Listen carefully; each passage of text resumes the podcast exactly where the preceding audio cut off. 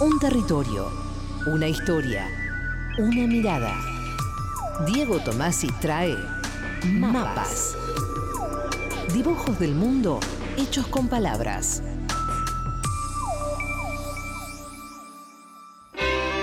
Diego Tomás, ¿a dónde vamos hoy? Bueno, vamos a Japón, ya que sí, claro, por sí. favor. casi lo único que nos importa en estos días está pasando en Tokio. Sí, no es lo único. También está Ocupas, digamos, también Ah, está... sí, yo, yo solo te- estuve con Tokio. Sí, sí, está bien. Eh, bueno, quiero hablar desde un poco de literatura. La literatura japonesa tiene una tradición que se cuenta en milenios. En otro momento vamos a hablar de los autores japoneses contemporáneos, enormes escritores del siglo XX como Akutagawa, Tanizaki, Kawabata y Mishima. Pero hoy les quiero hablar Que de bien te salió todo eso seguido. ¿eh? Sí, lo hay que, hay que destacarlo Sí. también, porque si no es como que pasa. Igual saqué los nombres de pila porque ya era mucho. Está bien, está Sí, bien. está bien, era mucha acá, era, Era, mucha acá. mucho, era mucho, era mucho. Eh, hoy les quiero hablar no de un escritor japonés, sino de un escritor cuya obra, al menos estos dos libros de los que les voy a hablar, es imposible de leer sin la huella de, de Japón, pero que nació en Buenos Aires. Ah, mira. Se llama Martín Sancia Kawamichi. Ajá. Y si todavía no lo leyeron, hoy vengo a recomendar con énfasis que lo hagan. Y vamos a tener que hacerlo entonces. Lo van a tener que hacer. Les quiero hablar de dos novelas que son bien distintas, pero que sin embargo son una muestra bastante acabada de su estilo, de sus búsquedas, de su manera de narrar. Y diría yo, ¿por qué no de su modo de pensar la literatura en general? La primera se llama Jotaru, que significa luciérnaga. Les voy a decir de qué va y ustedes me dicen si les llama la atención. Dale. Ok, Años 70. sí. Un joven argentino, Carlos Danteri, cantor y militante de Montoneros, se enamora de una joven japonesa. La conoce allá, en su país, pero en un momento tiene que volver, eh, la causa llama. Ella, Kaede, un tiempo después, hace un largo viaje en barco para reencontrarse con él en Argentina. La acompaña su asistente, Maeko. Ellas son hermanas, pero una de las dos no lo sabe. Y en una casa, en un descampado de la, de la localidad de Derki, Danteri, Kaede y Maeko van a estar involucrados de distintas maneras en el secuestro de la hija de un empresario. No, bueno. Eh, bueno, Dámelo. sí, sí, sí, dámelo. Sí, está Sí, muy ¿no? bien, está muy Sí, bien, sí, está claro. muy bien. Dicho así, lo quiero leer ahora. Al comienzo del libro, eh, el narrador, en una especie de prólogo, escribe. Así que llegué a mi casa, prendí la notebook y empecé a escribir una novela, una novela incierta, medio japonesa, como yo, que soy incierto y medio japonés, una novela mía sobre esos años de horror. Qué bien. Está muy bien. Hay algo que distingue a Sancia, que es la poesía de su prosa. Sancia, por sobre todas las cosas, es un escritor de imágenes, de imágenes bellísimas, y maneja muy bien el contrapunto entre lo bello y lo siniestro, entre lo poético y lo turbio y la mugre. Al comienzo de Jotaru, de esta novela, por ejemplo, hay una escena que después va a ser el núcleo de casi todo. De una casa se escapan cientos de luciérnagas. Y unas palabras después, Sancia escribe, cuando nos estábamos yendo, apareció un patrullero. Ahora digo yo, a mí no se me ocurre algo más lejano y opuesto a un bichito de luz que un auto de la yuta. Sí. Sí, tal cual.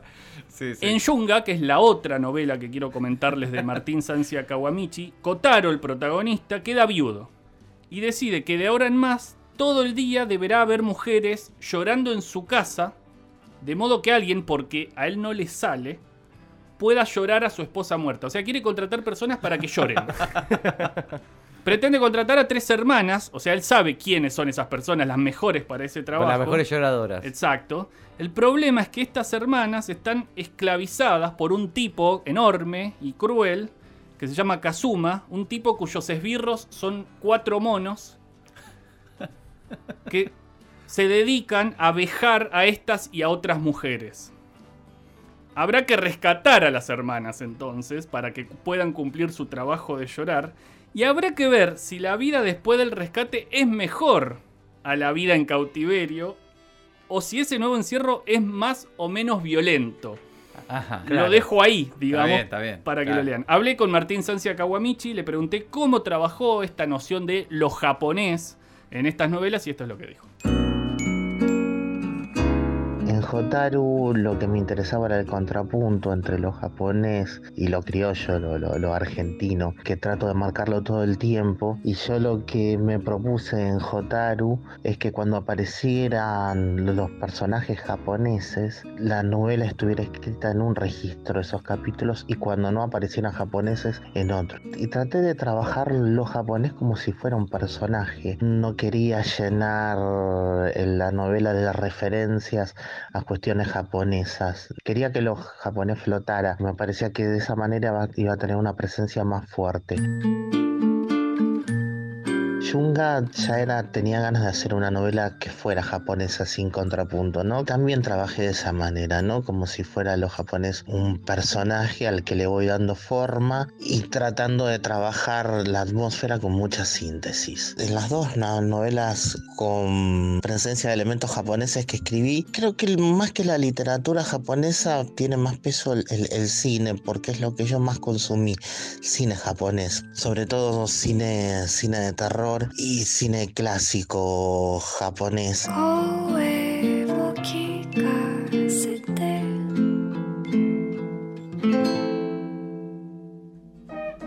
Me quedo con esa idea de que la idea o la búsqueda era que lo japonés flotara. Y en efecto, lo que sucede es que lo japonés flota en hmm. estas novelas de Sancia Kawamichi y con una sutileza que uno se sumerge en, la prosa del autor. Él lo que hace es usar palabras en japonés con toda naturalidad, sueltas en el texto, casi nunca las traduce.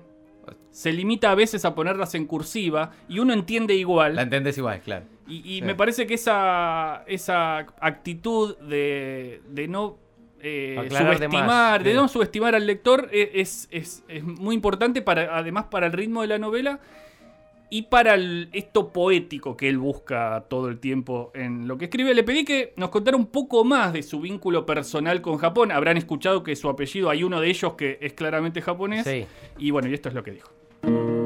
Tengo con, con Japón una relación contradictoria. El padre biológico de, de mi papá era japonés, pero este hombre murió cuando mi papá tenía dos años. Mi papá fue criado por el segundo marido de mi abuela, que era Juan Sancia que fue el padre adoptivo de mi papá, le dio su apellido. Mi papá se llamaba Alberto Sancia Kawamichi y para mí mi abuelo fue siempre Juan Sancia. Yo me enteré de que tenía un abuelo biológico japonés después de la muerte de mi abuelo Juan Sancia. Acercarme o tratar de indagar en, estas, en, en, quién fue mi abuelo biológico, yo lo veía como una traición a mi abuelo Juan, así que nunca me interesó tuvo hasta una especie de rechazo hacia los japoneses. A partir de los 30 años me empezó a gustar mucho el cine japonés, que lo, comenté antes. Empecé a amigarme con, con los japoneses, em- empecé a tener otro vínculo. Y escribir estas dos novelas yo creo que fue como sacarme un Japón de encima. Jotaru y Yunga. Fue una manera de sacármelo, de sacarme ese problema que yo tenía con Japón, esa contradicción de, de admiración por determinados aspectos del arte y rechazo a- hacia esta cuestión sanguínea, llevarle esa sangre japonés que, que la veo como una traición a mi abuelo Juan. Escribí esa novela para sacarme ese peso de encima y ya después no, no volví a ahondar en, en lo japonés. Y Yunga fue una manera de cerrar el, el- el ciclo. Y ya después no tuve más necesidad de volver a, a- a Japón y, y creo que no la voy a tener. Pero bueno, es, es una puerta que va a seguir abierta siempre. Agrego un poco de información a esto que decía Sansia Kawamichi. No solo Hotaru y Yunga son sus únicas dos novelas japonesas, Sí. sino que gran parte de su obra está muy lejos de la crudeza de sus imágenes y apunta a un público que no tiene nada que ver, porque Martín publicó muchos libros y ganó varios premios en relación con la literatura juvenil e infantil. Ah, mira. Mira. Es un gran escritor de ese tipo de libros. Volviendo a estas dos novelas para adultos que hoy les traje, los personajes de Sansia Kawamichi son despiadados, pero de maneras diferentes. Mientras las mujeres ejercen violencia con cierta belleza, con una inteligencia al servicio del amor y del odio, la mayoría de los varones son brutales sin más. A secas. Sí.